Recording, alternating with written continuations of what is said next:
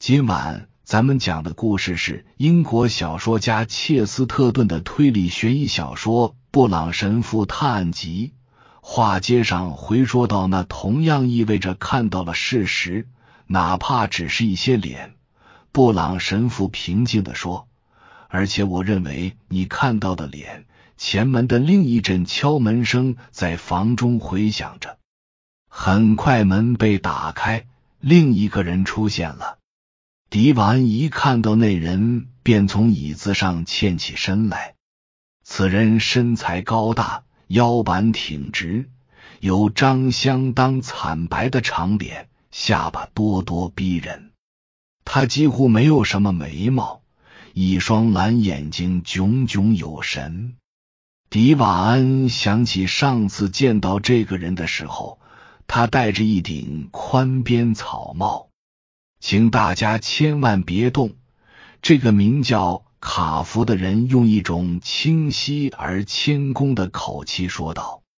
但对心惊肉跳的迪瓦恩来说，这种客气就像是一个绑匪端着枪逼迫大家老实待着别动一样。请坐下，迪瓦恩先生。卡福说。另外，如果班克斯太太允许的话。我也和你一样坐下。我需要解释一下我来这里的原因。我能想象得出你们曾怀疑我是个名头很大的盗贼。我怀疑过。迪瓦恩垂头丧气的说：“就像你说的那样。”卡夫说：“分辨黄蜂和蜜蜂可不总是一件容易的事。”他停了一下，接着说。我可以自称为一种更有用，当然也同样让人恼火的昆虫。我是个侦探。传闻说有个自称月光迈克尔的罪犯又开始作案。我来这里就是要调查这件事的。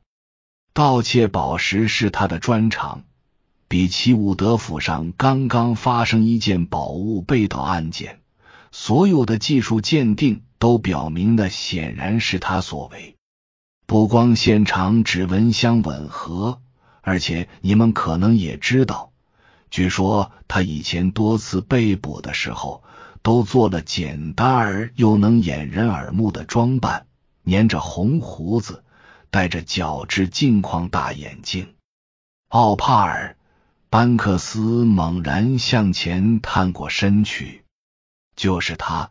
他兴奋的大叫道：“那就是我看到的脸，戴着护目镜，蓄着乱蓬蓬的红胡子，像犹大一样。我还以为是鬼呢。”比奇伍德家的仆人看到的也是那个鬼。卡夫面无表情的说：“他把一些文件和包裹放在桌上，开始小心翼翼的将其展开。”我说过，他继续说：“我被派到这里是为了调查月光迈克尔的犯罪动向，这就是我为什么表现出对养蜂感兴趣，并且跟史密斯先生住在一起的缘故。”一阵沉默过后，迪瓦恩猛地回过神来说道：“你不会真的说那个为人和善的老先生得了？”迪瓦恩先生，卡夫微笑着说：“你都相信蜂房不过是我的藏身之地了，他为什么就不能是他的藏身之地呢？”迪瓦恩沮丧的点点头，侦探则又转向他的那些文件。因为怀疑史密斯，所以我就总想着把它支开，趁机搜搜他的东西。因此。我利用了班克斯先生要带他兜风的好意，搜查他的住处时，我发现了一些奇怪的物件。那不是一个只对蜜蜂感兴趣、淳朴的老先生该收藏的东西。这是其中一件。他从包着的纸里拿出一长条猩红色、毛茸茸的东西，是戏剧演出时用的那种假胡子。在他旁边还有一副古老而粗大的宽边角质眼镜。不过，我还发现了一件东西。卡夫接着说：“跟你们家有直接关系，也是我夜闯你家的原因。我发现一本备忘录，上面记着本地各家收藏的珠宝，有名称和估价。”仅排在普尔曼女士那件冠状头饰下面，系着属于你班克斯太太的一件翡翠项链。班克斯太太此前对他们贸然闯入一直是既鄙夷又困惑，这时突然变得专注起来，他的面庞顿时显得老了十岁，同时也增添了更多的智慧。但是。他还没来得及开口，冲动的约翰就猛地站起身，活像一头昂首吼叫的大象。那冠状头饰已经不见了，他咆哮着：“我们家的项链，我要去看看那个项链。”是该去看看。卡夫朝着冲出房间的年轻人说：“不过，当然了，自从我们来这里之后。”我们就在密切关注事态的发展。哦，这个便签还真费了我不少功夫。上面的记录用的是暗语。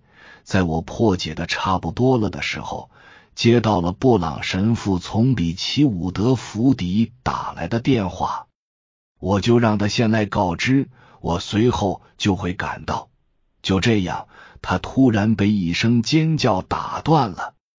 奥帕尔站起身，直愣愣的指着那扇圆窗户。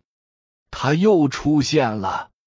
他大喊一声，刹那间，众人全都看到了某种东西。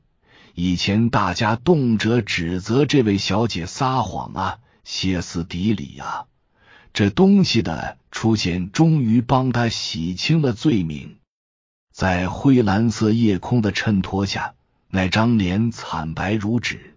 或许因为它紧贴在窗玻璃上的缘故，因而显得更无人色。那双瞪得圆圆的大眼睛，像是套着一个环形物，酷似一条从深蓝色海洋中探出头来的大鱼，朝着船边舷窗里张望。只不过这条鱼的腮部。或者其是铜红色的，事实上那是乱蓬蓬的红色腮须和上半部分髯须。转瞬之间，他就消失了。迪瓦恩刚朝窗户那边跨出一大步，就听见一声大喊响彻整个屋子。那是一声似乎要把房屋震塌的呼喊，声音震耳欲聋。几乎听不出喊的是什么，但已足以让迪瓦恩停下脚步。他知道发生了什么，项链不见了。约翰·班克斯喊道。他高大的身影气喘吁吁的出现在门口，旋即又像一条追踪猎物的猎犬，蹭的一下跑开了。窃贼刚才就在窗户那里。